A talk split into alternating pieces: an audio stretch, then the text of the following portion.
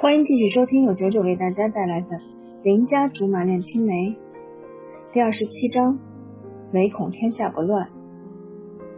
奇怪，他怎么在这个点儿还在家里？这才发现今天竟然是周末，点儿真背。换好衣服出来，简直不敢看貂蝉。要说以前那两张照片是不相伯仲。现在的我明显已经把自己推到了人生的另一个高潮，而且一时半会儿是下不来了。翻报纸的声音从身后传来，不疾不徐。他倒是挺有闲心，实在不忿，扭过头警告他：“你要是敢把今天的事情说出去，我一定一定……”话到嘴边，不知道该怎么说。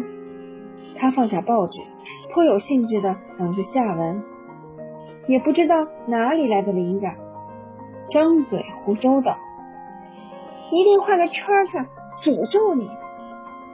什么打死你活该，或者我自杀的话，才不说呢。反正最后都得把命搭上，多不划算。我还是很惜命的。”他似乎对我的答案有些失望。默默的拿起报纸，接着研究。这都吓不倒他，我着实弱爆了。于是换了战术，言辞恳切的说：“这事儿关乎我的名誉问题，所以你还是守口如瓶的好。”同意。此刻他表现的就有风度。也非常难得的和我保持高度一致。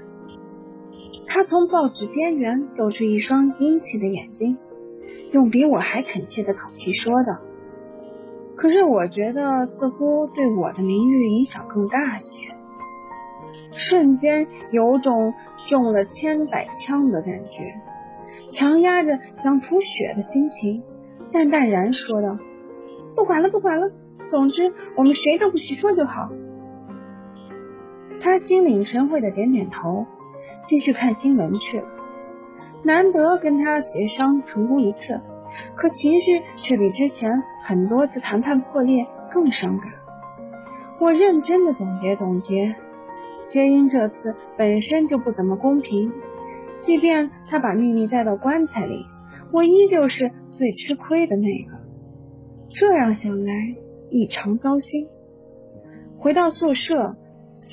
罗苏正好打了饭回来，我一个饿虎扑食冲上去猛塞了几口，罗苏吓得将饭盒拱手相让，用奇怪的眼神望着我，半晌之后八卦的问：“你们这么激烈？”一大口饭花卡在脖子里，赶忙放下饭盒跑到卫生间咳出来，罗苏尾随在后，摸着下巴直点头。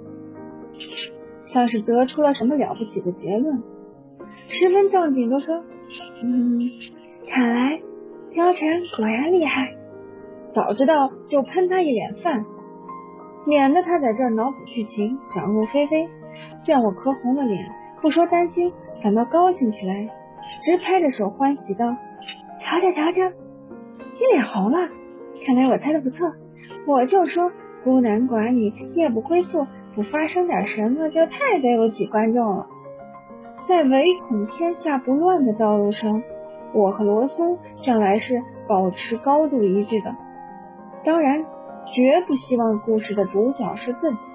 我又不缺心眼，笑话笑话别人就够了。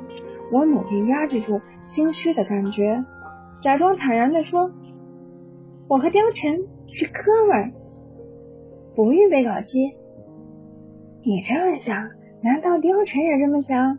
不见得吧。罗苏近距离观察我的脸，心里不由咯一咯噔。正想着怎么摆脱他的盘问，他却自己打了退堂鼓，纠结的说：“其实开始的时候，我也没往你和貂蝉身上想，因为知道你约了董卓。别提他了。”马上打断他。董卓的事情确实让我受伤不轻，伤口都还没填好，哪里有勇气去回了？偏偏罗苏不知死活，还叨叨个没完。急什么？还没切入正题呢。正题？难道还有我这个主角不知道的？太邪门了！